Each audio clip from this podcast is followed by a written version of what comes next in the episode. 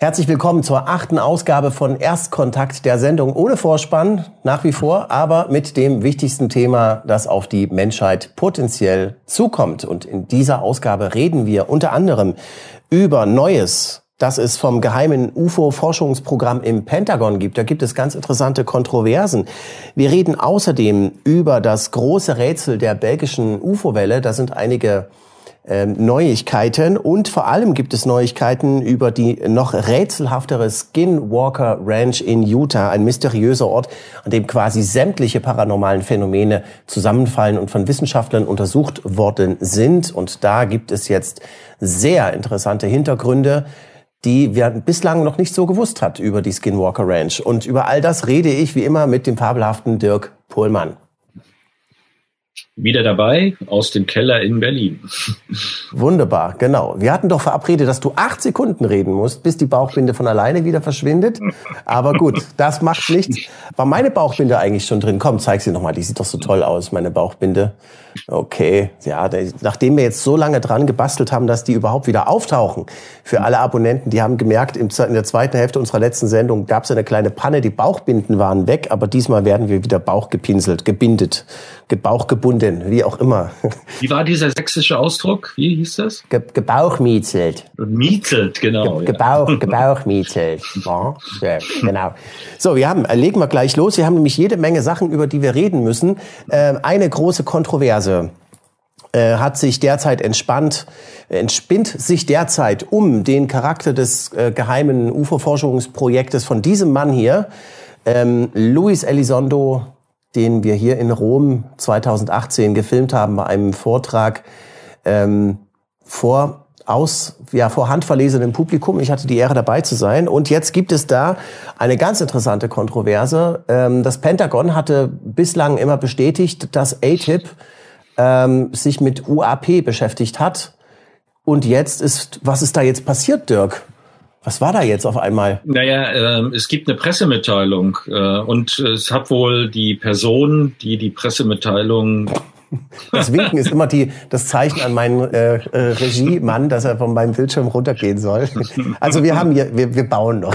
okay, erzähl weiter, sorry. Ähm, ja, gibt offenbar eine neue Mitarbeiterin ähm, im Bereich äh, Presse beim Pentagon. Und äh, die hat jetzt gesagt, ähm, auf gut Deutsch, äh, dieses Programm ATIP hat ähm, und auch das andere, also dieses, ähm, wie wird das da jetzt nochmal abgekürzt, AAWS. OSAP. OSAP, ähm, haben eigentlich nichts mit UFOs zu tun, ja, sondern waren dazu da, ähm, Technologie, äh, fortgeschrittene Technologie, also eher, sage ich mal, Russen und Chinesen, äh, zu untersuchen, ähm, ob das von denen stammen könnte. Also eigentlich ein Dementi, dass dieses, äh, diese Programme, äh, über die wir jetzt die ganze Zeit geredet haben, irgendwas mit UFOs zu tun haben. Und das ist auch wirklich, das ist eigentlich der Hammer, denn äh, das Pentagon hatte bis jetzt immer, also es hat immer alles gestimmt, was die To the Stars Academy gesagt hat. Hier zum Beispiel New York Post im Mai 2019 äh, hat der Sprecher äh, des Pentagon gesagt, dass, und zwar ein äh, Christopher Sherwood, hat gesagt, dass die äh, sich mit UAPs beschäftigen. Mhm. Ja, so. Das, äh, das heißt, also sie haben, also sie haben ganz klar gesagt, hier Department of äh, Dingsbums, äh, always concerned maintaining positive identification und so weiter. Und sie hatten, sie hatten das auch in diesem Intercept-Artikel, in dem angezweifelt wurde, ob Luis Elizondo überhaupt jeweils, jeweils mit ATIP zu tun hatte. Auch da stand drin, ähm, dass das ähm, Pentagon ähm, bestätigt, dass ATIP sich mit UAP beschäftigt hat. Mhm. So. Und jetzt kommen sie auf einmal und das Ganze geht zurück auf The Black Vault. The Black Vault, ich kann, äh, du hast hier einen interessanten, einen interessanten Artikel rausgesucht. Vielleicht gehen wir noch mal kurz weg von meinem Bildschirm, während ich danach suche. Ähm, wo The Black Vault, also John Greenwald von The Black Vault gilt eigentlich seit jeher als eine sehr interessante, sehr zuverlässige Quelle, weil er äh, viele Informationsfreiheitsgesetzanfragen stellt an die US-Regierung und die Ergebnisse, die Dokumente, die er dann freikriegt, auf seiner Webseite veröffentlicht. Und der hatte hier auch eine, ähm, ich mache vielleicht noch mal kurz das Skript auf, während du erzählst. Ähm, und der hatte äh, hier auch noch mal eine Timeline, ne? Was, ja, die äh, ist, äh, ich hatte, weil wir, wir hatten uns darüber unterhalten, wie sieht das denn jetzt eigentlich aus? Wann fängt was an? Äh, ähm, wer ist äh, die entscheidende Person? Äh, wo ist das erste Mal dieses Programm genannt worden? Äh, wie bauen die, wie haben diese beiden äh, Programme miteinander zu tun? Und ich habe versucht, eine äh, sozusagen stringente Form zu finden. Und die beste, die ich gefunden habe, ist tatsächlich bei John Greenwald. Ähm, ich würde es auch unterstreichen. Ich habe den seit 2005, habe ich äh, seine Webseite The Black Vault genutzt. Also eine der umfangreichsten Webseiten zum Thema Freedom of Information Acts, also Dokumente, die die amerikanischen äh, Behörden freigegeben haben, ähm, größtenteils zum Bereich übrigens UFOs. Ähm, Kennedy ist auch so eine weitere Sache, wo ständig gesucht wird. Ähm, und wenn man jetzt in die Timeline reingeht, ist das, äh, ich habe gesagt, das ist, wenn man versucht, das auseinander zu klamüsern, das ist so, als wenn man eine Erbsensuppe als Aufgabe hat, in Kartoffeln, Karotten, ähm, Erbsen und äh, die Brühe wieder rauszuziehen. Es geht nicht. Also es ist ein riesen Kuddelmuddel. Diese beiden Programme hängen miteinander zusammen. Ähm, und der Eindruck, der sich mir aufdrängt, auch nach diesem Disput ist, ähm, der jetzt entstanden ist dabei, dass einfach eine, ähm, das ist eine Pressemitteilungsgeschichte. Äh, das Ganze ist eigentlich keine äh, keine äh, sehr relevante Angelegenheit, würde ich sagen, was jetzt als äh, Mitteilung bekommen gekommen ist, sondern da hat jemand entsprechend mhm. äh, geäußert und ähm, es geht eigentlich darum, ich, so wie sich das für mich darstellt, ist Harry Reid steht dahinter, also hinter diesen beiden äh, Programmen. Ähm, es ging aus meiner Sicht äh, in beiden Programmen um UFOs. Das, äh, der Begriff UFOs wurde weggenommen und mit durch UAP, also Unidentified Aerial Phenomena, ersetzt, um sozusagen äh, aus diesem, so haben sie es beschrieben, aus diesem, also aus diesem konnotativ so merkwürdig besetzten Begriff UFO rauszukommen, um äh, das anders zu benennen. Und es ist so, wie sich mir darstellt, aber das würde ich gerne auch mit dir besprechen, gibt es dann doch Fraktionen, innerhalb des Militärs, also Leute, die das jetzt nutzen wollen, um in diesem Bereich weiter voranzukommen und das öffentlich zu machen. Und es gibt andere, die davon nichts halten. Das ist keine einheitliche, äh, hinter dem Frontend äh, Militärbehörden, äh, Militär, also Geheimdienste ähm, und Pentagon ist keine einheitliche Linie, sondern es gibt widerstreitende Interessen, wie man mit diesem Thema umgeht. Ja, so, und das Interessante dabei ist jetzt, ähm, bislang hatten wir also über andere Kanäle von ATIP erfahren, ähm, George Knapp hat gesagt, ATIP war die Untersuchung von gelegentlichen UFO-Encounters, also UFO-Begegnungen, die Militärangehörige mit UFOs hatten. Und ATIP sei eine informelle Organisation im Pentagon gewesen, die dort existiert hat, wo verschiedene Abteilungen und verschiedene Militärabteilungen auch zusammen Daten beigesteuert und Informationen ausgetauscht haben. Es seien Videos reingekommen, die seien dann analysiert worden und dann hätte man versucht, also hätte man Dateien erstellt, Ordner erstellt und versucht, diese Sachen also aufzuklären. Und ORSAP, A-A-W-S-A-P, das sei geschaffen worden, um, et, um etwas ganz anderes zu sein, nämlich ein viel breiteres Spektrum an paranormalen Aktivitäten zu betrachten. Das ist ein interessanter Punkt, den George Knapp, das ist wie gesagt dieser Enthüllungsjournalist aus äh, Nevada, der die Bob Lazar Story ähm, aus Las Vegas, der diese Bob Lazar Story weltweit bekannt gemacht hat und der schon viel länger von ATIP wusste und der einen guten Draht zu dem ehemaligen ähm, Mehrheitsführer der Demokraten im Senat, Harry Reid, hat, der dieses ATIP, der dieses ORSAP-Programm gegründet hat. So. Es gibt auch noch ähm, von Eric Davis. Wir wissen, Eric Davis, das ist der Wissenschaftler, der bei Bigelow gearbeitet hat, der Astrophysiker, mhm. und der ähm, sich mit dem Admiral Wilson im Pentagon 1997 oder sowas unterhalten hat. Ähm, er hat sich aber nicht mit ihm im Pentagon unterhalten, sondern auf irgendeinem Hinter, auf irgendein, in irgendeinem Auto ähm, Jahre später und das ist dann das als das sogenannte Wilson-Memo an die Öffentlichkeit gegangen. Das war das Thema unserer ersten Sendung. Wer sich das nochmal angucken will, das Wilson-Memo, hochinteressant. Und dieser Eric Davis, der also sehr lange auch für ATIP auch äh, ähm, äh, tätig war, hat gesagt, ATIP ist aus den Untersuchungen des ONI, also des Office of Naval Investigations, das ist sozusagen der Geheimdienst der, der Marine, ne? ähm, über die Begegnungen von Nimitz mit den Tic-Tac-UFOs entstanden. Wir erinnern uns, das waren diese Videos, äh, die die To the Stars Academy veröffentlicht hat. Vielleicht finde ich sie hier, da kann ich sie noch mal kurz zeigen. Äh, ist aber jetzt vielleicht nicht so wichtig. Und ähm, er sagt, ähm, dass man eine Synergie zwischen ATIP und ORSAP entdeckt hat, sodass beide Programme angefangen haben, sich bei überschneidenden Interessensbereichen miteinander abzustimmen. Also das ist interessant, dass ähm, äh, dass ORSAP und ATIP zwei getrennte Programme waren. Man hat aber auch gehört, das eine, das ORSAP sei das Oberprogramm gewesen und ATIP das Unterprogramm. Und jetzt sagt ähm, der äh, jetzt sagt das Pentagon, dass äh, das alles ganz anders gewesen ist. Also hier ist übrigens mal der, der Original-Ausschreibungsvertrag von ORSAP.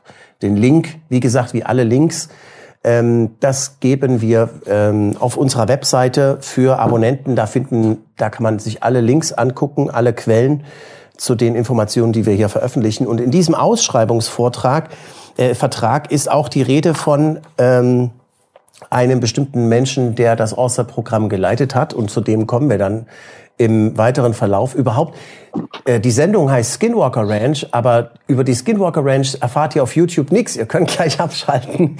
Die Sendung auf YouTube ist nur ein kleiner Teil von der langen Sendung, die auf Exo Magazin TV ist. Und das Hauptthema, das wichtigste Thema stellen wir ans Ende der Sendung. Und das ist die Skinwalker Ranch. Und wenn wir über die Skinwalker Ranch reden, dann werden wir auch feststellen, ähm, dann wird es weitere Informationen darüber geben, wie es zur Gründung von ORSAP und ATIP und so weiter kam. Das ist ganz, ganz interessant. Also, ähm, das Pentagon widerspricht jetzt und sagt, weder ATIP noch ORSAP hatten irgendetwas mit UAPs zu tun, sagt äh, die Sprecherin vom, vom äh, Pentagon gegenüber The Black Vault. Mhm. Und das ist eine Sache, ähm, wie erklärt sich jetzt also dieser Widerspruch? Ja, die, die Sprecherin Susan Gau oder Goff, oder wie würde man das eigentlich aussprechen? G-O-U-G-H? Dirk, was sagst du? Guff, würde ich sagen. Guff. Also Susan ähnlich Guff. wie Ruff dann, ne? Sieht aus wie Ruff, Ruff das Wort. Guff, Guff, genau. Äh, die sagt, ja, der frühere Sprecher, der Mr. Sherwood, der hat ja nur Informationen wiederholt, die ein früherer Sprecher, nämlich Lieutenant Colonel Odrisha Harris, zwei Jahre zuvor gegeben worden waren. Also diese, diese vor, die vor, vorangegangene Sprecherin, der wurden Informationen gegeben, über die die aktuelle Sprecherin des Pentagon nicht mehr verfügt. Und das ist also jetzt der Grund, warum sie sagt, dass weder ATIP noch ORSEP was mit UAP zu tun hatten. Mhm. Und ähm, jetzt denke ich mir, also wenn ich jetzt mal an die Bundespressekonferenz denke und an unser Abenteuer mit dem Regierungssprecher und mit dem Herrn von Plüsko, ähm, da haben wir uns ja auch schon gefragt, also wenn du jetzt die Bundeswehr bist und du hast da jetzt voll das krasse UFO-Geheimnis im Schuppen, ja, wer ist die letzte Person, der du davon erzählst? Ja, die Pressesprecherin. Dein, dein Pressesprecher, genau. Ja. Yeah. Das heißt also, das heißt also, diese Susan Gaff, die kann sich also nur berufen auf die auf die Informationen, die ihr vorliegen. Und das ist eben unter anderem dieser ähm, Ausschreibungsvertrag, den ich hier habe auf meiner Webseite. Und ähm, in diesem Ausschreibungsvertrag ist auch tatsächlich nirgendwo die Rede von UAP. Da steht also äh, die Ziele hier Objective. Äh, ein Aspekt sind ähm, des zukünftigen Bedrohungs, äh, Bedrohungsszenarios sind äh, fortschrittliche Weltraumwaffensystemanwendungen. Und ähm, es soll also von dem Vertragsunternehmen folgend, sollen technische Studien in den folgenden Bereichen durchgeführt werden. Erstens Auftrieb, zweitens ähm, Antrieb, drittens äh, Control, was immer das ist, ähm, viertens äh, Stromerzeugung, fünftens äh, räumliche oder zeitliche Fortbewegung oder Translation, Übersetzung könnte man auch sagen. Äh, sechstens Materialien, siebtens Konfiguration und Struktur, Signaturreduktion, also wie das Flugzeug möglichst wenig ähm, Spuren hinterlässt. Äh, neuntens Human Interface, also menschliche Schnittstelle und zehntens Human Effects. Mhm. Human Effects, das wird im Weiteren im geschlossenen für unsere Abonnenten äh, in dem Teil, äh, der für unsere Abonnenten zu sehen ist, wird das nochmal eine sehr, sehr wichtige Rolle spielen, äh, diese Human Effects. Elftens ähm, Rüstung und so weiter. Also nirgendwo steht da was von UAP, aber man muss sich schon fragen. Oder auch überall kann man sagen. Ne? Nirgendwo und überall würde ich das nennen.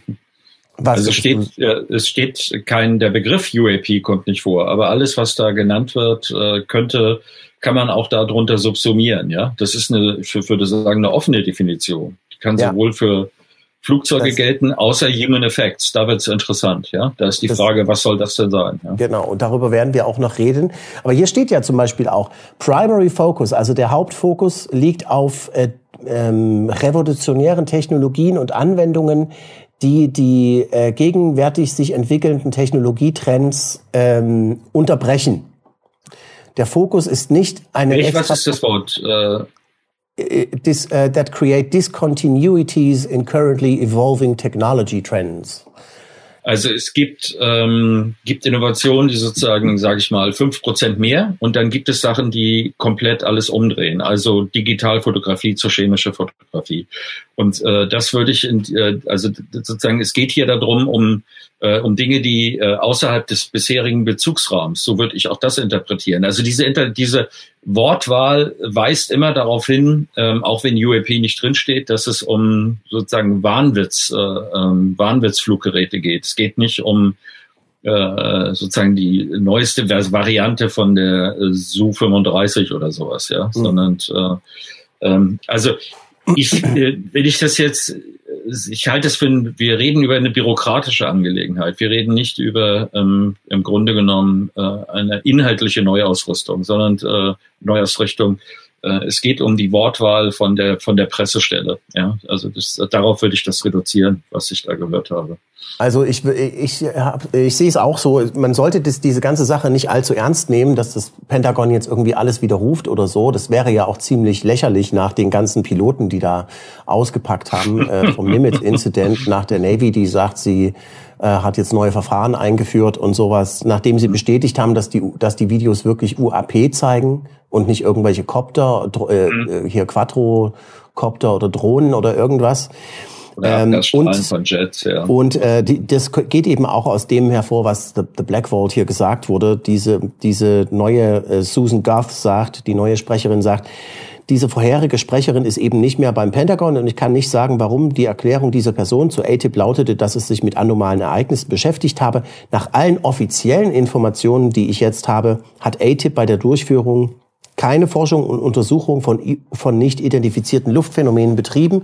Das war weder Teil der technischen Studien noch der vom Programm erstellten Berichte. Und das, sie sagt, also ORCEP war sozusagen nur, da ging es nur darum, diese paar Studien da in Auftrag zu geben, die wir ja auch schon über die Hal Puthoff schon mal geredet hatte und über die wir auch schon geredet haben, wo es um Unsichtbarkeitsforschung geht und, und Quanten, Wurmloch, was weiß ich, alles Mögliche. Also kurz gesagt, die neue Sprecherin weiß nicht so viel wie ihre Vorgängerin, aber einer, der es ja wissen sollte, ist ja dieser Senator Harry Reid, der derzeit ähm, in, im Krankenhaus ist und äh, der auch gleich von George Knapp nach einem Kommentar gefragt wurde. Und hier sehen wir mal die Antwort äh, auf Twitter, die er da gegeben hat. Ähm, äh, er sagt, ATIP war mein Programm. Die können sagen, was sie wollen, aber die Wahrheit ist, dass es nur einem Zweck diente, nämlich um UFOs zu untersuchen. Das hat George Knapp getwittert. Und ähm, ja, und damit ist äh, natürlich The Black Vault nicht einverstanden. John Greenwald ist damit nicht so ganz einverstanden. Also das ist alles, das ist eben so, ja. Da ist jetzt irgendwie so ein geheimes Projekt, was eigentlich nie an die Öffentlichkeit kommen sollte ähm, bei dieser krassen Geheimhaltung, die es da eben gibt beim militärisch, im militärischen Betrieb, ist da jetzt an die Öffentlichkeit gekommen und sowohl seit Anfang an eigentlich bis jetzt wissen wir nicht so richtig, was war jetzt was. Es gab ja auch die Kontroverse, heißt es jetzt Advanced Aviation Threat Identification Program oder Advanced Aerospace Threat Identification Program und was ist mit diesem ORCEP überhaupt?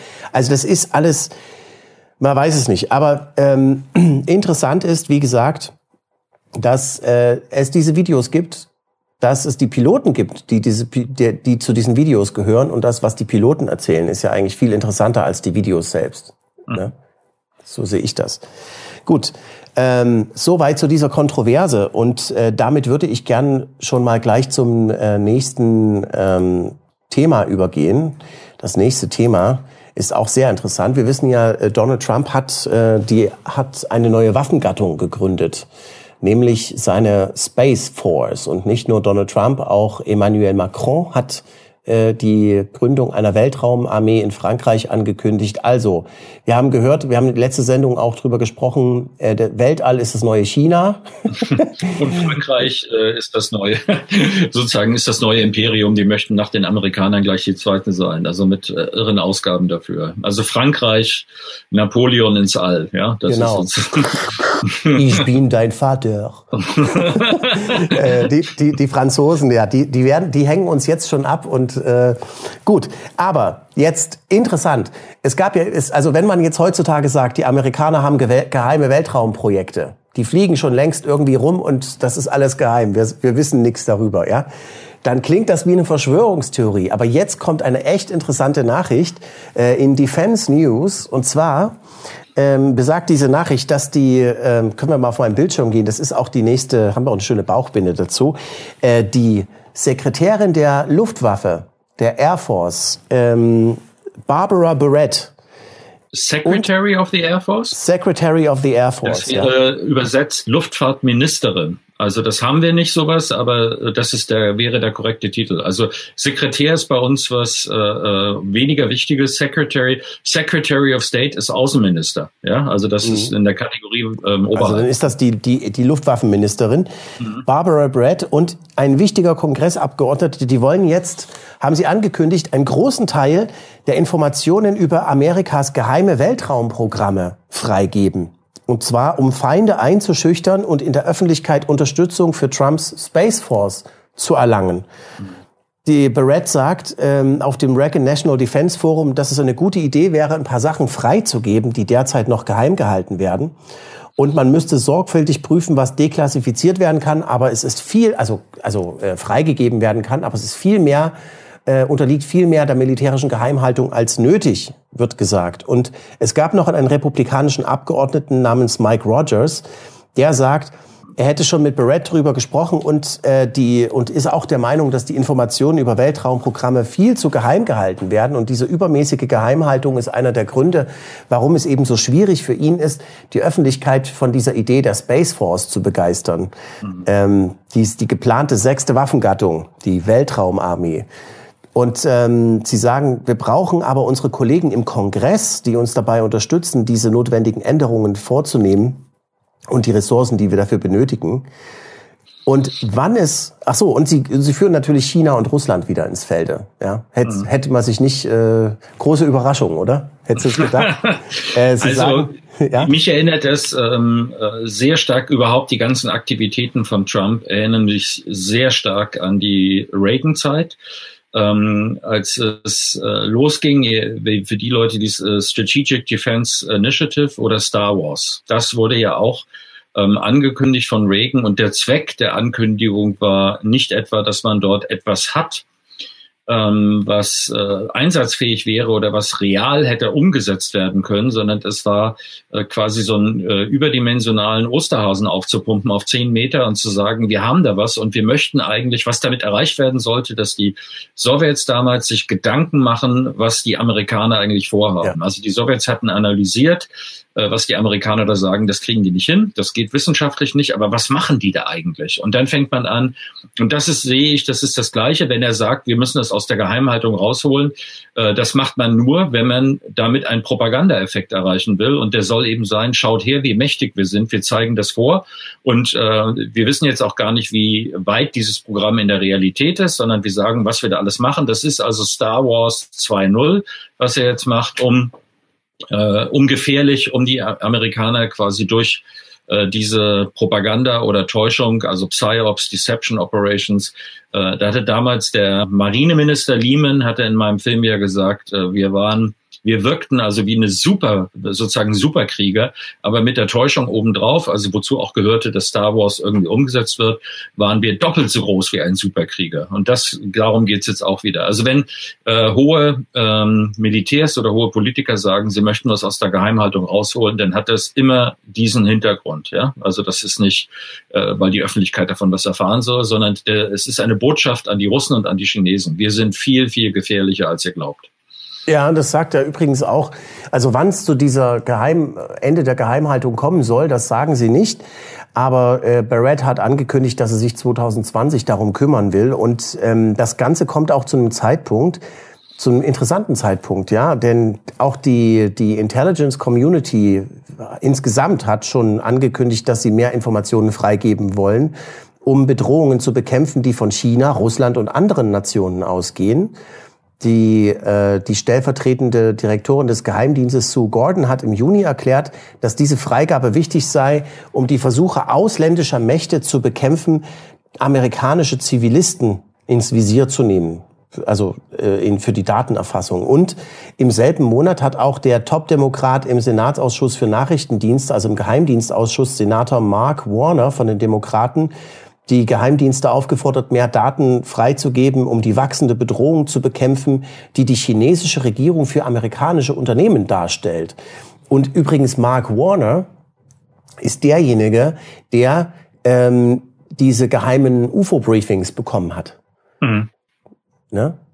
Genau. Also das heißt also, ähm, ich frage mich, man, bis, bislang sind diese Themen also noch nicht äh, miteinander verknüpft. Space Force und UFOs und so weiter sind äh, und auch diese Freigabe von geheimen Weltraumprogrammen. Wir wissen ja in der UFO äh, Szene, sag ich mal, ja, da geht ja so diese Verschwörungstheorie um, dass das geheime Weltraumprogramm der Amerikaner schon so weit fortgeschritten sei, dass die schon längst sonst wohin fliegen und uns davon hier nichts erzählen, weil die schon längst die Alien-Technologie nachgebaut hätten und sich sozusagen als Zivilisation 2.0 abgesetzt hätten von der Erde und jetzt hier, was weiß ich, also das treibt ja die ersten Blüten, diese Verschwörungstheorien. Ja, ja. Das muss man wirklich sagen. Also da, da äh, steht, da, da weiß ich nicht, was man, was man dazu sagen soll, wenn es dann solche Typen gibt wie Corey Good, die dann sagen, sie seien äh, auf dem sie seien hier Botschafter gewesen und hätten im Auftrag der US-Regierung mit äh, Außerirdischen geredet und jetzt ist er selber der Botschafter der blauen Avianer. und so. Gut, wie auch immer. Stimmen, ja. Aber, aber es ist schon etwas dran, dass die Amerikaner da offenbar Technologie im Schuppen stehen haben. Ähm, wie war das der ehemalige Chef von Lockheed Skunkworks, der gesagt hat, äh, we have the technology to take ET home. Wir haben die mhm. Technologie, um ET nach Hause zu bringen. Das es hat gab immer wieder solche Äußerungen. Ben Rich hat solche Äußerungen gemacht äh, und dann Kelly Johnson eben, was du eben gesagt hast, ja.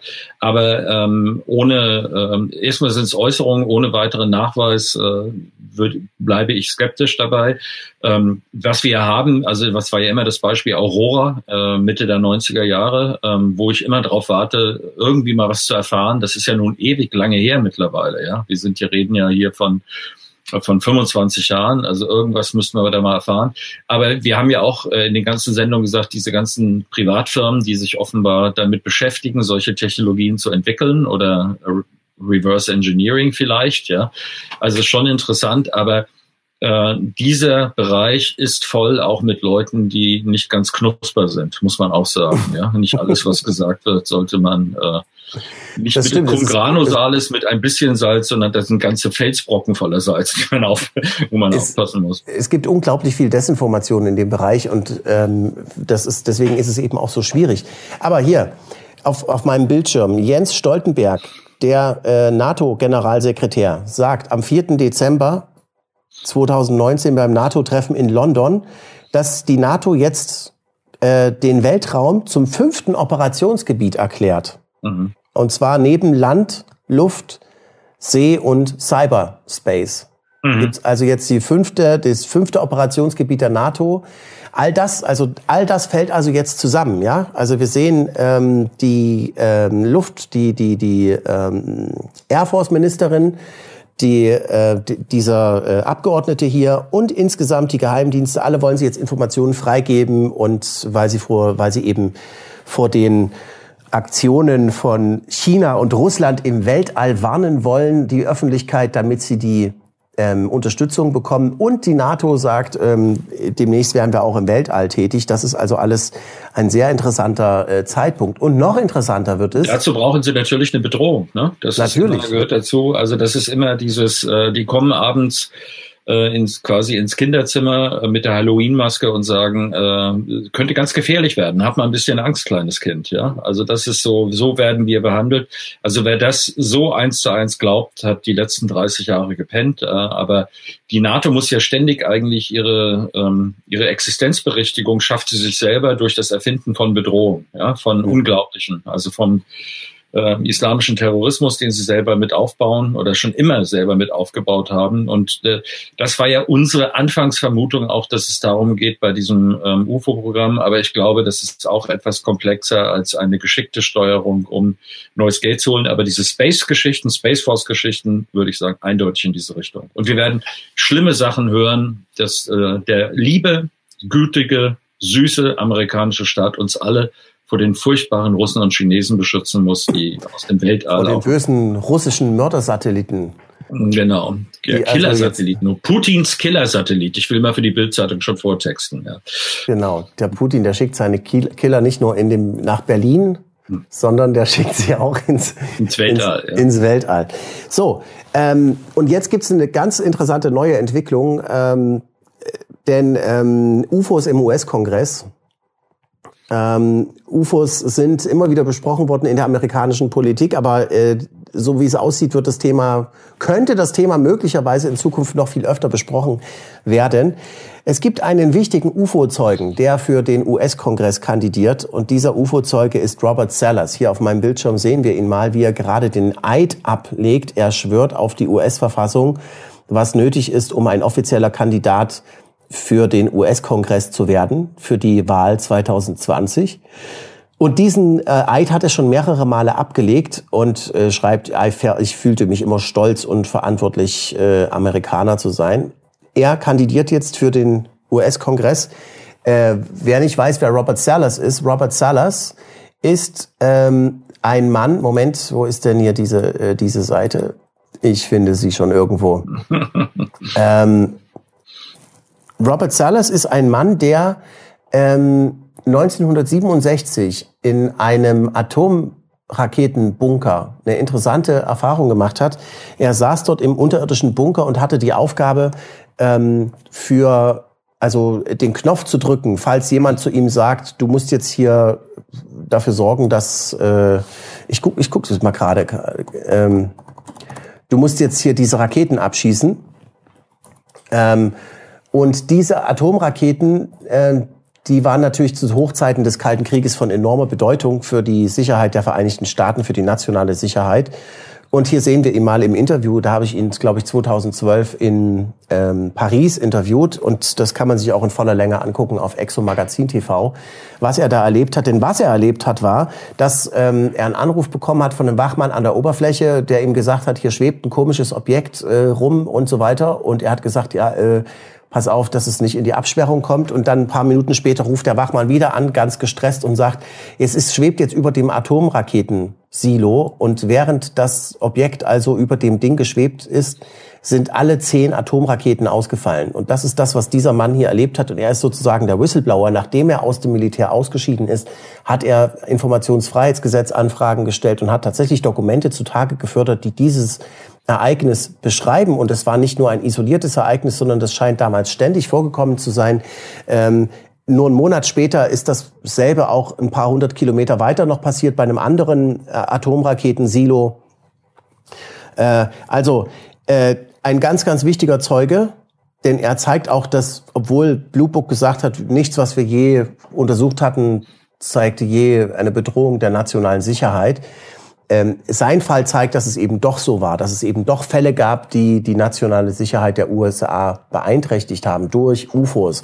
So und dieser Mann kandidiert jetzt muss man also sich jetzt das nur mal vorstellen. Also einfach mal, um sowas klarzustellen. Äh, äh, stellt euch in die Schuhe eines äh, hohen Militärs oder im Verteidigungsministerium und man erfährt, dass da über den Atomsilos äh, der USA irgendwas erscheint, was die Raketen an- und ausschalten kann. Ja? Würdet ihr dann sagen, ah ja, das ist natürlich und äh, würde dann sozusagen unser Seth Shostak-Argument von der letzten Sendung, äh, am nächsten Tag gibt es die neuen Football-Ergebnisse und dann interessiert sich das Militär nicht mehr dafür, dass irgendwas seine Zweitschlags- oder Erstschlagskapazität an- und abschalten kann. Das ist vollkommen idiotisch anzunehmen, dass man das einfach zur Kenntnis nimmt und dann äh, sich mit den Sockenstopfen äh, von der Mami beim nächsten Mal äh, sozusagen darum kümmert.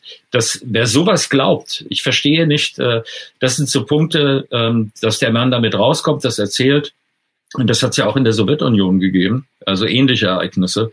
Äh, das sind Dinge, die garantiert äh, äh, sozusagen für Aufsehen, also ähm, wo man sagt im Englischen die Alarmglocken läuten, ja, und damit muss man sich beschäftigen. Also wofür zum Teufel ist denn ein Geheimdienst oder ein Militärsicherheitsdienst da, wenn nicht für so Geschichten, dass jemand in der Lage ist, äh, die äh, sozusagen die Abschreckungskette zu durchbrechen? Ja? Also einfach Genau. Dann zu sagen, Blue Book und wir haben uns, äh, war nichts Interessantes drin, schalten halt unsere Atomraketen ab, machen wir, äh, sozusagen gehen wir zu was Nächsten, was wirklich wichtig ist. Gar gar, es gibt ja. auch die Papier, äh, den, den schwarz auf weiß, den Beweis dafür, dass die wirklich interessanten Fälle eben an Blue Book vorbeigelotst worden sind. Da gibt es das sogenannte Bolländer Memo, in dem aus dem hervorgeht, also eine Dienstanweisung, aus dem hervorgeht, wenn also Fälle ähm, die wirklich die Sicherheit betreffen, die müssen durch Militärkanäle geleitet werden und nicht an ja, Logo. Ja. ja, ist ja auch völlig klar. So, also Robert Sellers kandidiert und hier ist übrigens seine, seine, seine Webseite. Es sieht im Moment jetzt noch nicht, sehr. Bekommen, für welche Partei er kandidiert, aber er will sich am Impeachment äh, gegen Donald Trump beschäftigen. Ich gehe also eher davon aus, dass er bei den Demokraten sich ansiedelt. Ja, ja er war auf jeden Fall auch immer ein großer Anhänger von äh, Hillary Clinton und so. Also der wird mhm. sicherlich bei den äh, Demokraten äh, sich äh, verheimaten. So, und er will ähm, auf jeden Fall hier UFOs, ähm, das hat er auch als Thema, ne? Genau. Das UFO-Thema, genau. Ich habe 20 Jahre versucht, diese Geheimnisse äh, aufzudecken und ich werde sogar noch härter dafür kämpfen, wenn ich im Kongress bin. Also alle Leute, die wollen, dass das UFO-Thema auch im US-Kongress ähm, besprochen wird, die können diesen Mann wählen und äh, er und das finde ich auch gut, finde ich super. Dass, ich glaube, er hätte auch, glaube ich, so das Standing, um gewählt zu werden ist ja nicht, also es kommt übrigens häufiger vor, als man glaubt, dass, ähm, dass solche Leute, dass solche Leute, die ein UFO-Erlebnis hatten, sich dann wählen lassen oder kandidieren. Also es gibt so einige. Es gibt dann auch noch eine äh, Bettina aus äh, Kalifornien. Aber das ist ein anderes Thema. Wie auch immer. Also Bob äh, Salas kandidiert und er könnte sich ja eigentlich auch mit Bernie Sanders zusammentun, denn Bernie Sanders hat ja auch angekündigt, wenn er Präsident wird, dass er dann UFO-Informationen freigeben will. Das hatte er gemacht bei Joe Rogan. Mhm. Genau. Ja. Also, also seine Frau ihn immer danach fragt. Äh, aber ich meine, das war ja, ist ja überhaupt en vogue, ja. Also auch Hillary Clinton hatte ja angekündigt. Ja, genau. Ähm, also, also, schon, schon beim letzten Mal, schon 2016 16. hier, ne, da war der, äh, das, das ist ja auch so, eigentlich in den letzten Jahren hat das UFO-Thema immer wieder eine Rolle gespielt im US-Wahlkampf. 2016 hat Hillary Clinton angekündigt, sie will das UFO-Geheimnis freigeben. Das sehen wir hier, haben wir einen Artikel dazu auf exopolitik.org. Äh, und, ähm, und auch äh, 2007 gab es einen republikanischen Präsidentschaftskandidaten, der wurde bei einer Kucinich, ähm, ne? Kucinich, Dennis Kucinich, der übrigens ganz vernünftige Ansichten hatte, nicht nur über UFOs, auch, ähm, ich glaube, ziemlich, ich habe mal seine Frau kennengelernt, ziemlich äh, spiritueller Typ, der, dieser Kusinic. Und ähm, und der hatte, eine, der hatte wohl eine krasse UFO-Sichtung zusammen mit anderen Leuten. Darüber hat Shirley MacLaine in ihrem Buch geschrieben und das wurde dann gleich bei der Präsidentschaftsdebatte aufgegriffen. Und ähm, ja, er ist natürlich dann, also hatte keine Chance zu gewinnen. War auch ziemlich un, unbekannt. Aber wir sehen daran also immer wieder im US-Wahlkampf während einer TV-Wahlkampfdebatte ähm, wird er dann ähm, gefragt nach seiner UFO-Sichtung. Also wir sehen immer wieder, ähm, kommt es vor, dass im US-Wahlkampf UFOs eine Rolle spielen. Und äh, ich bin schon sehr gespannt auf den nächsten Wahlkampf und wie das dann ausgeht. Also wenn wir uns überlegen, dass ähm, jetzt die Geheimdienste immer mehr Informationen freigeben wollen, dass die äh, Informationen über geheime Weltraumprogramme freigeben wollen, über Bedrohungen im Weltall allgemein. Da gab es ja mal eine Anhörung übrigens, äh, über die wir auch schon mal gesprochen hatten in einer früheren Sendung. Dann denke ich, dass die Chancen eigentlich jetzt ähm, besser sind, besser stehen als je zuvor, dass dieses Thema in der US-Politik auch tatsächlich ankommen wird. Ähm, also auch durch diese Lobbyarbeit der To the Stars Academy, ja. Es gab, es gibt mhm. jetzt gebriefte Politiker und es gibt den generellen Willen von Politik und Geheimdiensten, Geheimniskrämerei, also Geheimhaltung abzubauen. Das sind doch äh, super Voraussetzungen, oder? Was sagst du? Ähm, Ja, also wie gesagt, äh, mein Glaube an die äh, interesselose äh, Freigabe von Daten äh, ist schwach ausgeprägt. Ja. Aber ich denke, da ist tatsächlich, da ist Bewegung drin und wenn eben Kandidaten das Gefühl haben, dass sie damit punkten können äh, bei den Wahlen, was ja offenbar der Fall ist, ist ja nicht so, dass man versucht, möglichst weit weg davon zu sein, dann besteht, also die Bewegung geht in die Richtung, so würde ich sagen. Und das ähm, nochmal haben wir To the Stars Academy zu einem nicht geringen Teil, vielleicht zum größten Teil überhaupt zu verdanken. Äh, und immer dran denken, hier in Deutschland ist das tiefe Tal der Ahnungslosen. Ja? Also das ganze Land ist ein tiefes Tal der Ahnungslosen. Das stimmt. Das, das wird auch immer größer. Früher war das nur in der Gegend um Dresden. Jetzt hat es die, Nein, die gesamte Republik erfasst von sozusagen äh, von Flensburg bis Garmisch-Partenkirchen ist äh, sozusagen flächendeckend der Blackout in diesem Hinsicht. Und das ist wirklich grotesk. Also wenn man sich das vergleicht, wenn man das vergleicht, also das wäre was für Kulturwissenschaftler schon, ja, äh, wie damit umgegangen wird ähm, in den USA, also sozusagen was auf welchem Stand wir dort sind, dass eben und das ein Regierungssprecher, wenn wir ihn darauf hinweisen, dass in der Washington Post steht, äh, UFOs, äh, also UFOs sind eine Realität, gewöhnlich dran, dann glaubt er es nicht. Und wenn er es sieht, sagt er, da steht aber gar nichts von grünen Männchen. Ja, also das ist so.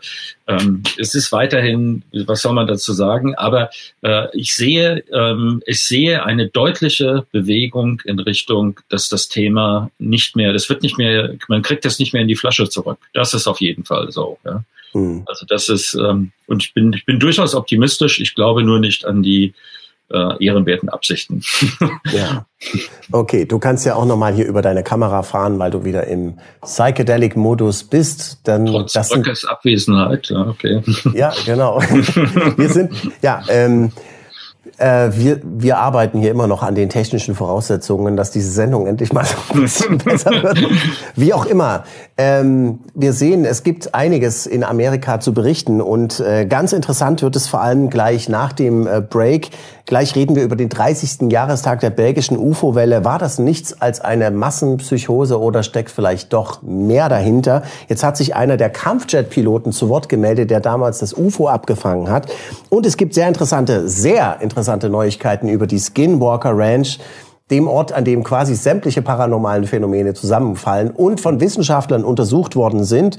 Und jetzt haben sich dort ehemalige Wachmänner zu Wort gemeldet. Und was die zu erzählen haben über die Natur dieses Projektes und über das, was dort passiert ist, das ist, das haut einen vom Hocker, also mich haut's vom Hocker, wirklich. Und wir mhm. werden über all das reden. Das ist äußerst interessant. Es lässt auch auf eine Beteiligung des Pentagon an diesen paranormalen Untersuchungen schließen.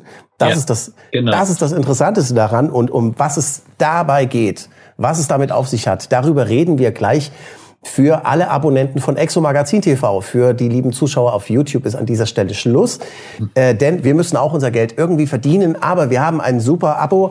Im ersten Jahr kostet es 49 Euro und ihr könnt euch hunderte exklusive Filme für Freigeister angucken, die es nirgendwo sonst gibt. Und Informationen dazu findet ihr auf der Webseite exomagazin TV slash Rabatt. So, das war's. Wir freuen uns äh, auf das nächste ja, Mal, dass wir Ich würde selber jetzt noch mal als äh, mittlerweile ähm, abends, ähm, wenn ich sozusagen auf mein Maschinchen, wie ich das nenne, also sozusagen so äh, Nordic Track da drauf steige, dann gucke ich mir deine Vorträge an und ich bin völlig ähm, sozusagen, was da alles drauf ist. Ja, also das ist wirklich unglaublich. Das ist ein ähm, also nicht nur meine Vorträge, du meinst die Beiträge auf Exo Magazin TV, die oder? Beiträge auf Exo und die ja. Vorträge von anderen Leuten. Ähm, mhm. Also sozusagen nicht nur deine eigenen, sondern was, ja. was du zusammengetragen hast. Ähm, alleine das, ja, jetzt äh, abgesehen von unserer Sendung, die wir machen, ist äh, das dermaßen äh, abgefahren, was da äh, was an Material da ist, das lohnt sich allemal, ja. Also ich würde sagen, ich verbringe einen Teil meiner Freizeit jetzt damit. Ähm, sozusagen deine, wie lange machst du das jetzt eigentlich schon? Jahre Zwölf Jahre. Aber Exo Magazin TV gibt's noch nicht so lange. Exo Magazin gibt's äh, seit 2010 oder so. Oder ja, ist auf jeden Fall, dieses Archiv ist ähm, erstaunlich und ist wertvoll, ja. Das möchte ich mal dazu sagen. Also allein das, lohnt sich schon. Das sind wichtige Experten, die dort äh, zu Wort kommen über alle möglichen Themen, die um mhm. das UFO-Phänomen herum sind. Es ist ja nicht nur das UFO-Phänomen an sich, es ist ja dieses ganze komische paranormale Zeug, was es da so Wie gibt. Wie wir jetzt bei dem Thema, äh, was wirklich ähm, abgespaced ist, wo wir zukommen würden, also es ist super interessant. Und äh, wirklich verwirrend. Und es ist eine sozusagen eine neue, ähm, eine neue, ich würde sagen tatsächlich eine neue Dimension. Also das heißt ein neues. Es hat auf einmal ein, ein äh, Drall bekommen jetzt, den ich auch super interessant finde. Ja. Aber ja. machen wir gleich. Und da genau, darüber reden wir jetzt gleich nach dem Break. Tschüss hier auf YouTube. Macht's gut. So ein bisschen gemein, ne? Ja, ich weiß, es ist immer, es gibt immer Beschwerden, aber Leute, bitte habt Verständnis. Wir müssen hier irgendwie das Studio finanzieren. Wir müssen Miete bezahlen. Wir müssen auch mal was essen irgendwie und das von irgendwas bezahlen. Journalisten verkaufen Informationen, die sie aufbereitet haben. So ist das eben nun mal, ja. Es tut mir wirklich leid, aber falls es euch interessiert, guckt rein auf Exomagazin TV und guckt auf den Link exomagazin TV slash Rabatt. Dort findet ihr alle Infos, die ihr braucht, um in den Genuss des 50% Rabatts zu kommen im ersten Jahr. Und wir sind nicht gemeiner als mein Bäcker, wenn ich hingehe und äh, die Tortenstückchen präsentiert bekomme und muss aber was bezahlen, damit ich sie bekomme. Genau. Spiel. Man liest ja auch immer wieder, ähm, diese Informationen sind so wichtig, die sollten für alle Leute frei äh, zugänglich sein. Und dann, ich habe Hunger und möchte das Brot umsonst, habe ich auch letztens probiert. Genau, genau. Diese Torte ist so lecker, die sollte für die ganze Öffentlichkeit zustehen. Okay, wir brauchen uns also nicht drüber zu unterhalten.